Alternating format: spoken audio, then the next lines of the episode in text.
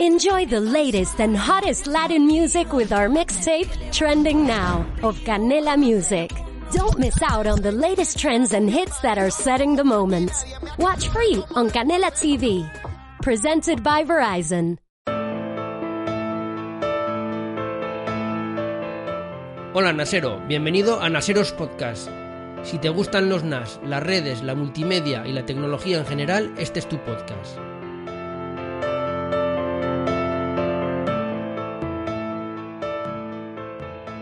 Hola de nuevo Naseros, ya estamos de vuelta, ya me conocéis, yo soy Mac Hosan y este es el podcast del blog de Naseros.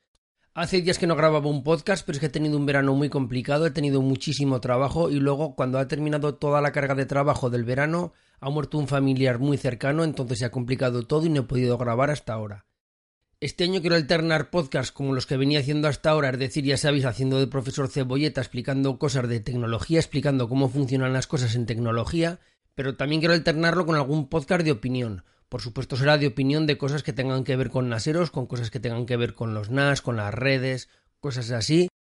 También quiero hacer algún podcast que sea off topic, es decir, que hable sobre ciencia, que hable sobre cosas que me gustan a mí. Entonces quiero hacer alguno, lo avisaré. En su día tenía pensado hacer un podcast que fuera con otro nombre, pero bueno, ya que tengo este podcast, pues prefiero hacerlo aquí. El que no le guste, pues que no lo escuche y ya está. Entonces, alguno haré que trate sobre algún tema de ciencia, alguna cosa así, no serán muchos, será alguno solo, pero bueno, que sepáis que este año pues lo que quiero es dar un poquito más de variedad al podcast. Como digo en el título del podcast, hoy en día el petróleo del siglo XXI son los datos, y estos datos son muy golosos y estos datos los quieren las operadoras. Últimamente he leído bastantes cosas en prensa económica sobre los movimientos que quieren hacer las telecos, es decir, las operadoras de telefonía, y quiero explicaros cuál es mi punto de vista y qué es lo que pienso yo de todo esto. Yo leo todos los días bastante prensa, entre ellos también leo bastante prensa económica, me gusta mucho la economía, es como mi segundo hobby, me gusta mucho la tecnología, pero también me gusta mucho la economía, suelo leer bastante, suelo escuchar bastante, y entonces según qué noticias no aparecen reflejadas en los medios de comunicación de tecnología, pues yo que sé, en los blogs especializados de tecnología, que os hablan de teléfonos móviles, de televisiones y de cosas así, sino que aparecen más bien en la prensa especializada sobre economía. Allí ya sabéis que se analizan muchas empresas, se analizan las tendencias del mercado, entonces según qué noticias aparecen más fácilmente allí, porque este tipo de prensa está muy enfocada a inversores, a gente que mueve dinero, entonces es como si dijéramos la tendencia del mercado. No importa tanto qué dispositivo va a sacar una operadora, sino cómo es el estado y el balance de sus cuentas y cómo puede impactar eso en un futuro. Entonces este podcast viene un poquito a colación de un artículo que retuiteé hace más o menos una semana que venía en expansión que se titulaba Las telecos europeas alertan del riesgo de retraso tecnológico, donde se alertaba de las inquietudes que tienen las operadoras a nivel europeo, el retraso que están sufriendo y por qué están sufriendo ese retraso y qué es lo que quieren hacer. Precisamente este domingo cuando terminé un mini guion que hice para hacer este podcast, yo siempre me escribo unas cuantas líneas con más o menos lo que quiero decir una vez que terminé de escribirlo, vi también un artículo que retuiteé del Financial Times donde José María Álvarez Payete, el presidente de Telefónica, volvió a incidir en lo mismo que en el artículo de expansión. No son estos los dos únicos artículos que he leído sobre este tema, ya hace tiempo que vengo leyendo sobre la inquietud de las telecos y de sobre todo lo que quieren hacer, entonces es algo que vengo detectando desde hace tiempo, el malestar de las telecos y lo que yo creo que va a suponer esto en un futuro en el mercado.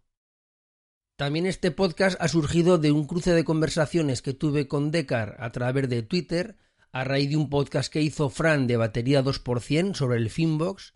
Últimamente he tenido bastantes conversaciones a través de Twitter con Decar, también tiene un podcast, podéis escucharlo, se llama igual, se llama Decknet. Entonces estas inquietudes que a veces yo tengo a base de hablar con gente, pues las voy a trasladar a un podcast. Este cruce de tweets o esta conversación al final derivó en que las operadoras saben a qué sitios te conectas, ya que todo el tráfico al final pasa por sus servidores.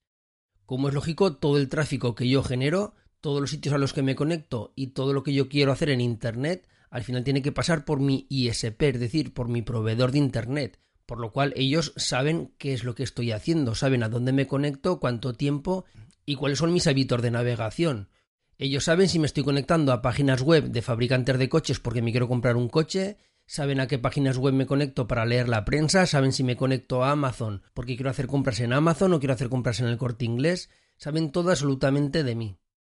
Por supuesto, una vez que yo me conecto a Amazon, esta conexión va cifrada y ya no pueden saber si me compro un despertador o si me compro una televisión.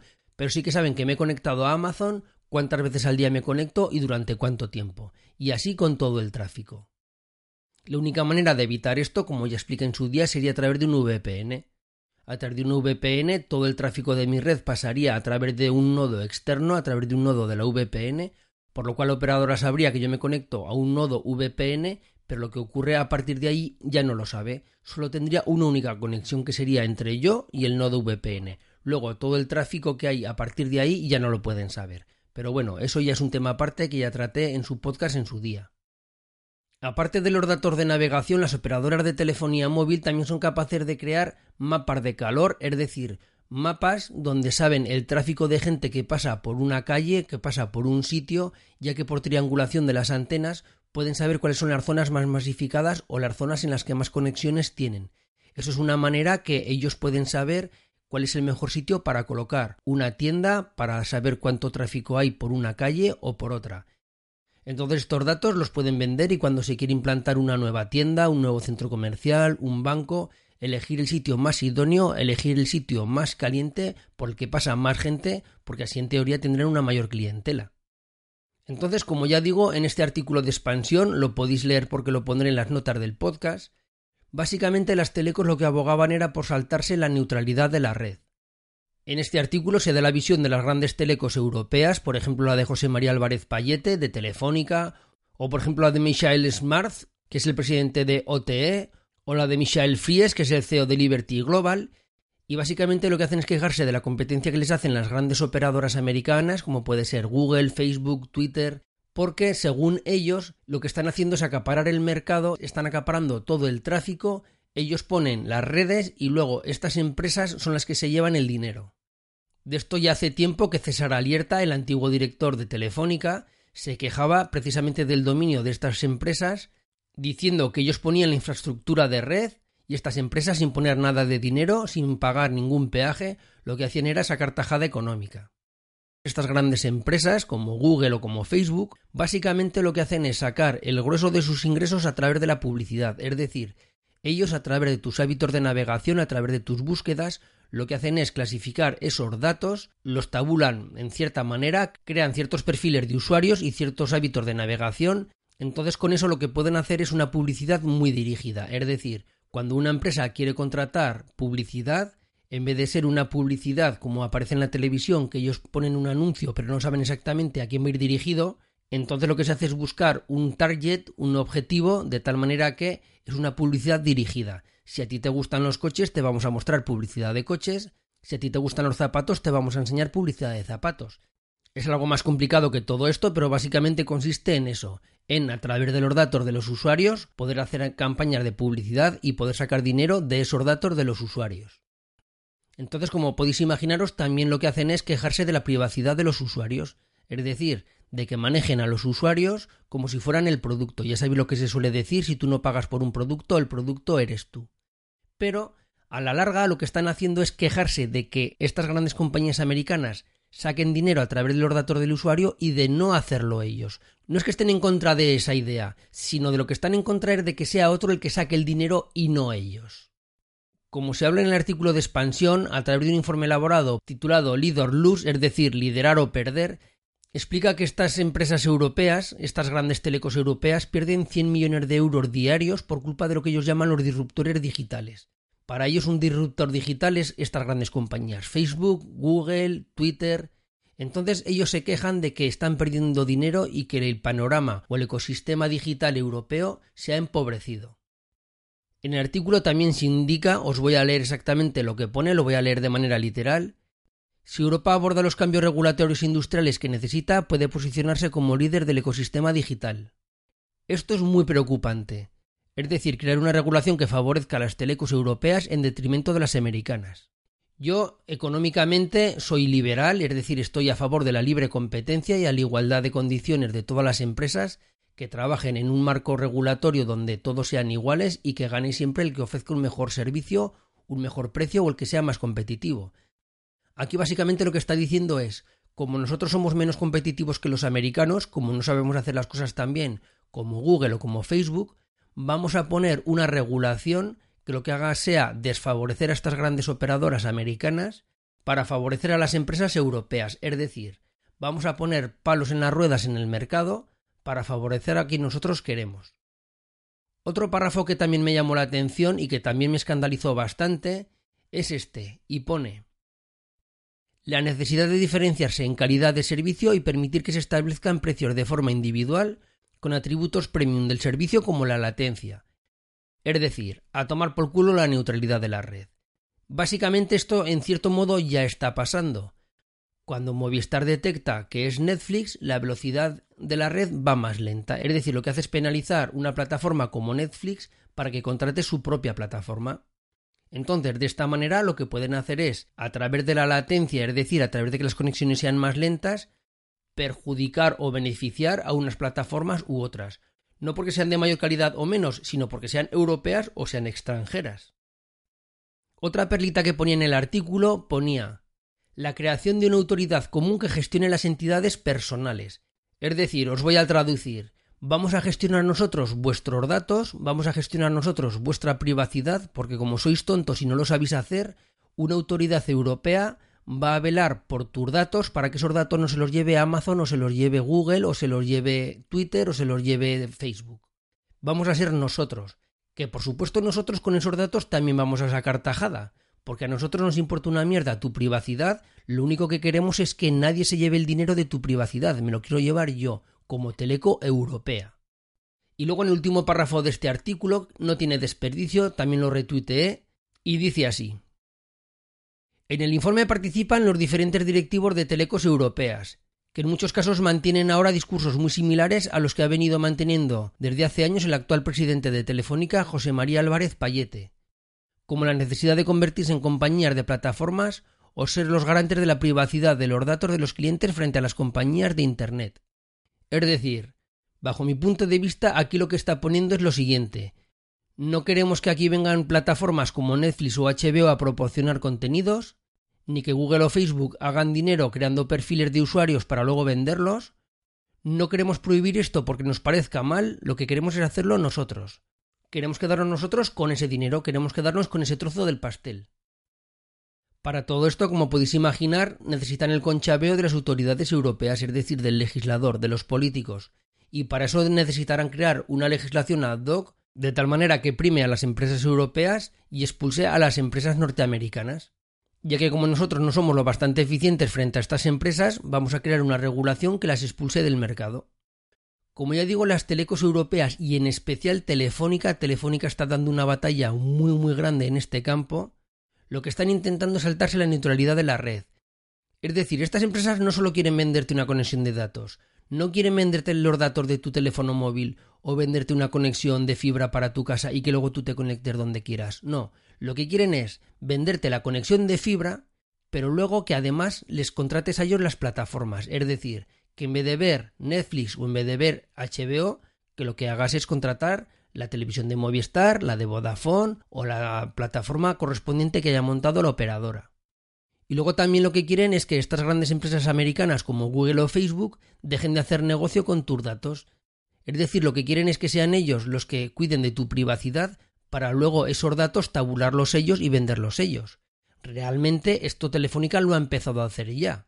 Esto lo ha hecho a través de una plataforma que se llama Aura, que aparte de hacer otras cosas, es capaz de extraer estos datos para ser ellos los garantes de tu privacidad. Tened en cuenta que, bajo mi punto de vista, el acceso a Internet ya es una commodity. Es decir, el acceso a Internet es ya como tener acceso a la electricidad, al agua corriente o al gas. Y es algo que se da por hecho, no podemos vivir sin Internet y miramos mucho la velocidad y la calidad de este acceso a Internet. Es decir, es algo ya básico, algo cotidiano y algo que ya damos por hecho, que todo el mundo tiene una conexión a Internet. La influencia que tienen estas grandes operadoras sobre los reguladores, es decir, sobre los políticos, es muy grande. Tened en cuenta que, por ejemplo, para que os hagáis una idea, la tecnología eSIM que ha incorporado el Apple Watch en el último reloj, es decir, el reloj que ya puede ir sin teléfono, que tiene conexión LTE, esa eSIM hace mucho que existe, hace muchísimo que está en el mercado, y sin embargo las operadoras siempre se han negado porque era un freno para ellas, porque era la manera que tenían de poder venderte un paquete completo de datos, de voz o en su día cuando estaban los SMS, cuando se tarifaban los SMS, no como ahora que todo el mundo utiliza WhatsApp, era la manera que tenían de tener al cliente agarrado por los cojones. Lo que estas operadoras no ven o no quieren ver y en su día no veía César Alierta es que para qué quiere la gente una conexión a Internet si no existiera Google, si no existiera Facebook, YouTube, Twitter, si no tuvieras a dónde conectarte, ¿para qué quieres una conexión? Es decir, ¿para qué me quiero comprar yo un coche si no existieran las carreteras? ¿Qué hago yo con un coche en mi casa si no pudiera a ningún sitio? Pues esto es igual. Si yo no puedo consultar Facebook, no puedo ver vídeos en YouTube, no me puedo conectar a Netflix y no me puedo conectar a Google, ¿para qué quiero Internet? También se quejan por el alto coste que va a tener el despliegue de la red de 5G. En esta red 5G, todo lo que es el tema del IoT, como por ejemplo los coches conectados, van a tener mucho que decir porque muchas de estas conexiones 5G están especialmente diseñadas para esto, para el IoT, aparte que es una red muy rápida, pero va a tener un coste muy alto de implantación y lo que están haciendo es llorar para que los gobiernos creen un marco regulatorio que les sea favorable. Al final se avecinan tiempos convulsos en el mundo de las telecos, no paran de quejarse y la última palabra la tiene el gobierno, es decir, el marco regulatorio que van a crear. Y yo no me fío. Seguramente nos van a meter un gol por toda la escuadra, igual que hicieron con el canon digital, fue algo parecido, y al final estas grandes telecos tienen una gran fuerza, tienen mucho poder, y nos van a meter un gol por la escuadra, y esta ronda la vamos a pagar entre todos nosotros. Como digo en el título del podcast, hoy en día el petróleo del siglo XXI son los datos, algo muy parecido para que veáis lo golosos que son estos datos. Hace una semana también leí que los bancos quieren prohibir las aplicaciones tipo FinTonic.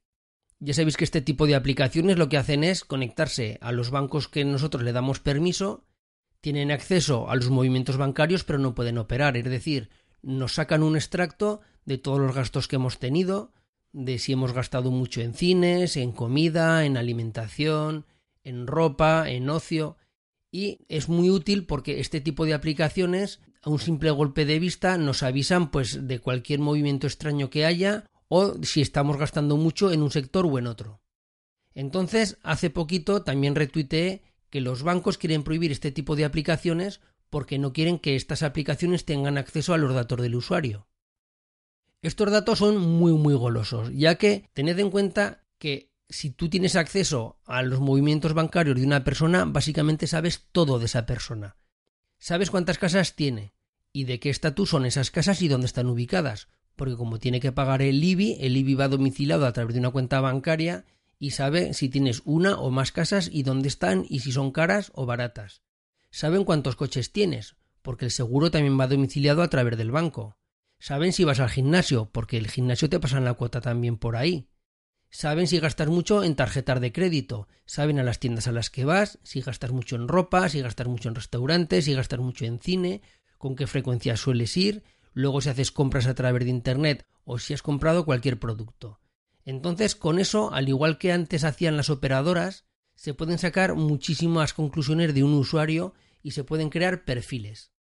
Entonces, como ya digo, estos datos son muy muy golosos, porque si estos datos se venden, que de hecho se venden, lo que puedes hacer es con estos datos pues luego ofertar un seguro más barato del hogar, pues porque ya sabes cuánto paga esa persona por ese seguro. O sabes si tiene un nivel de vida alta, le puedes ofrecer productos que sea para gente con un poder adquisitivo alto. Entonces los bancos lo que querían era prohibir estas aplicaciones, es decir, los datos de mis clientes los quiero manejar solo yo, no quiero que nadie tenga acceso a estos datos, y se escudaban en la privacidad. Pero esto lo retuiteé hace una semana, una semana larga, pero es que precisamente hace tres días vi que habían aprobado ya que el HSBC, es decir, un banco, iba a sacar una aplicación que aparte de gestionar las propias cuentas del HSBC, de su propio banco, también va a poder gestionar otras cuentas. Es decir, este banco va a poder operar con los clientes suyos y luego va a hacer también lo que hace Fintonic. Entonces los bancos lo que no quieren es que aplicaciones externas a ellos se lleven estos datos y lo que dicen es que quieren velar por tu privacidad.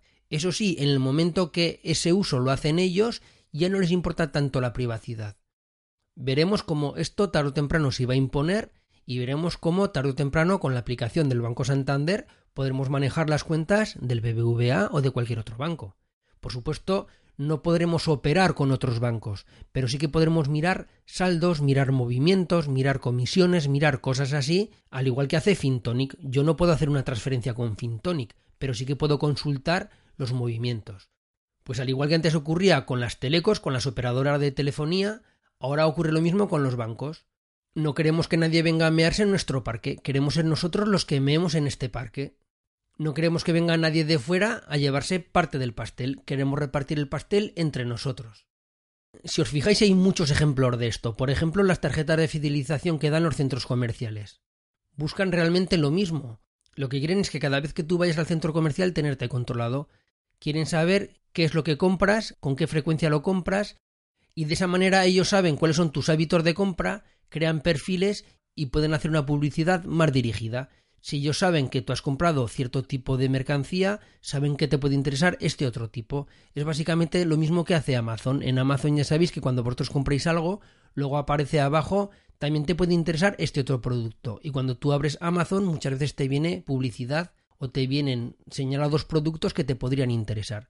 Pues básicamente es eso. Todos estos datos, a través del Big Data, que hoy en día está muy de moda, ya sabéis que se habla mucho de Big Data, se pueden cruzar todos estos datos y obtener muchísima, muchísima información. Ya no digo nada si encima se cruzan datos de distintos sectores. Imaginad que los datos de los bancos se cruzan con los datos de los centros comerciales y además se cruzan con los datos de las operadoras de telefonía. Se crearían perfiles muy muy potentes. Realmente llegarían a saber todo de ti. Imaginad lo que sería cruzar todos esos datos y vendérselos a las empresas de seguros, a las empresas de seguros médicos. Tú irías a contratar un seguro médico y te lo denegarían porque a través de todos estos hábitos saben que tu esperanza de vida no es alta, saben que tú no haces deporte, saben que tú comes mucho, que comes comida basura, que haces una vida sedentaria, entonces a través de esto y de muchos otros factores pueden saber más o menos cuál es tu estilo de vida y si vas a vivir mucho o vas a vivir poco, por lo cual te pueden denegar un crédito, te pueden denegar un seguro médico o hacer que tu prima médica sea más alta, podrían incluso llegar a que en función de tu perfil, cuando tú fueras a comprar algo, como saben que tu poder adquisitivo es más alto, te cobraran más. Si saben que tu poder adquisitivo es alto, podrían llegar a pedirte más dinero cuando a hacer una compra online por un mismo producto que alguien que tenga un poder adquisitivo más bajo. Con esto no quiero que os pongáis en plan paranoico, lo que sí que quiero poner sobre la mesa es que últimamente las telecos están llorando mucho y eso quiere decir que nos la van a meter doblada. Tened en cuenta que si Google o Facebook tienen una posición dominante es porque han sabido hacer mucho mejor las cosas que las operadoras de aquí. Aquí ya hemos tenido casos parecidos. Aquí en su día tuvimos Twenty y fracasaron. Entonces, si la gente ha preferido Facebook a Twenty, por algo será. Si la gente prefiere Netflix o prefiere HBO a las plataformas que ofrece, por ejemplo, Movistar Plus, por algo será. Yo, por ejemplo, tengo Movistar Plus, porque prácticamente me obligaron a contratarlo no porque piense que es de mayor calidad que Netflix, sino porque quería una tarifa de datos que básicamente te obligaban a tener Movistar Plus. Tengo Movistar Plus y nunca lo he visto, pues porque yo lo que hago es ver Netflix. Las pocas veces que veo televisión, lo que hago es ver Netflix. Entonces, si alguien decide que por precio, por calidad, prefiere Movistar Plus, pues adelante, pero que no sean ellos los que me obliguen a contratar Movistar Plus, quien dice Movistar cualquier otra plataforma, en detrimento de Netflix porque Netflix es americana y no quieren que Netflix utilice las redes españolas. Para eso pago mi conexión, yo para eso pago todos meses mi conexión de Internet para luego yo decidir qué es lo que quiero ver. Otra cosa sería que Internet fuera gratis, que yo no tuviera que pagar por el acceso a Internet. Entonces sí, si a mí una operadora me dijera, mira, no queremos que te conectes a Google, no queremos que te conectes a Facebook, no queremos que te conectes a Netflix, Queremos que utilices nuestras redes y nuestras redes te las vamos a dar gratis si te conectas a nuestras plataformas. Vas a utilizar nuestros buscadores, vas a utilizar nuestra televisión de pago, vas a utilizar todo nuestro soporte y en ese caso la red te va a salir gratis. Entonces sí, entonces ya diría, bueno, pues si me van a dar una red gratis, ya decido si quiero pagar la red o no. Pero si lo que hago es pagar el acceso a Internet, yo voy a ser el que decida a qué me quiero conectar y qué es lo que quiero hacer no que vengan desde los reguladores europeos a imponerme que no utilice operadores americanos y quien dice americanos cualquier otro tipo de operador o cualquier tipo de aplicación o cualquier tipo de servicio que no sea europeo. pero no porque ellos estén preocupados por mi seguridad, no porque ellos estén preocupados por mi privacidad, sino porque lo que quieren es ellos hacer negocio con mi privacidad. Bueno, pues entonces esta ha sido mi reflexión, esto es lo que os quería comentar, no sé lo que opinaréis vosotros, no sé si estaréis de acuerdo conmigo, si opinaréis lo contrario, si vosotros estáis leyendo cosas distintas, si os llegan señales distintas, pero bueno, yo es algo que quería poner encima de la mesa, quería abrir el debate ya sabéis que todos los podcasts vienen con un post asociado en el blog de Naseros, entonces podéis entrar ahí y dejar vuestro comentario o por las redes sociales o por donde queráis. Yo lo único que quería era alertaros porque estoy viendo estas señales cada vez de manera más intensa, sobre todo Telefónica está metiendo mucho ruido, está saliendo por los medios económicos especializados quejándose todo el tiempo y como ya digo, pues seguramente esto de una manera o de otra la acabaremos pagando nosotros. Bueno, pues entonces esto ha sido todo. Ya sabéis que tenéis más información entre www.naseros.com, que a mí en Twitter me podéis encontrar como arroba naseros-com, que está el canal de YouTube, que está el canal de Telegram, que ya estamos más de 800 miembros en el canal de Telegram, allí también tenéis mucha información. Y bueno, pues para cualquier cosa que queráis ya sabéis dónde estoy. Y luego finalmente, como ya sabéis, si os gusta el podcast, podéis dar una valoración en iTunes o en iVoox yo me pondré muy contento cada vez que vea una nueva reseña y bueno, es una manera de contribuir con el podcast para que vaya adelante, para darme ánimos y para que cada vez seamos más. Nos vemos en la próxima, un saludo y adiós.